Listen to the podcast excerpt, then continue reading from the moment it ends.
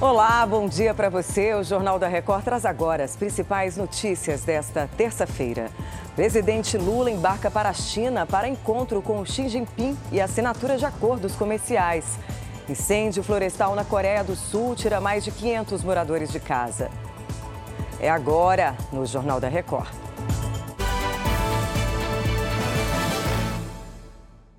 Oferecimento Web Bradesco. Organize sua vida financeira com um único botão.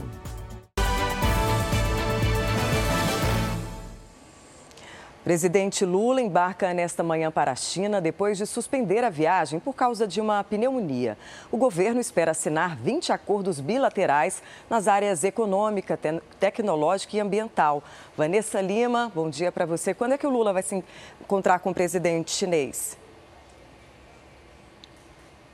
Bom dia, Patrícia. O encontro com Xi Jinping está previsto para a próxima sexta-feira, dia 14. Entre os temas que serão discutidos estarão a guerra entre a Rússia e a Ucrânia, questões diplomáticas e comerciais, como a promoção de produtos brasileiros no mercado chinês. A viagem tem como foco também questões climáticas. A China é considerada o maior parceiro comercial do Brasil, Patrícia.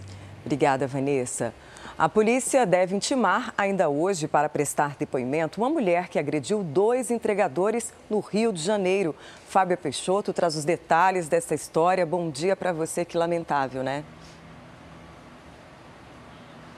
Pois é, muito bom dia para você, bom dia a todos que nos acompanham. A mulher se apresenta nas redes sociais como nutricionista e também dona de uma escola de vôlei.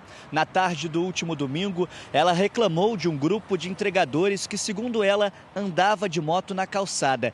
Em seguida, começou a xingar e agredir os rapazes. Ela usou a guia de couro do cachorro para golpear uma das vítimas. Os trabalhadores já registraram um boletim de ocorrência contra a agressora e a polícia, inclusive, espera que ela ainda hoje preste depoimento. Patrícia. Obrigada, Fábio. Bom trabalho para você. O ministro Ricardo Lewandowski deixa hoje o Supremo Tribunal Federal. Ele completa 75 anos em maio, idade limite para permanecer no cargo. Lewandowski presidiu o STF por dois anos e o TSE em 2010, nas primeiras eleições em que vigorou a lei da ficha limpa.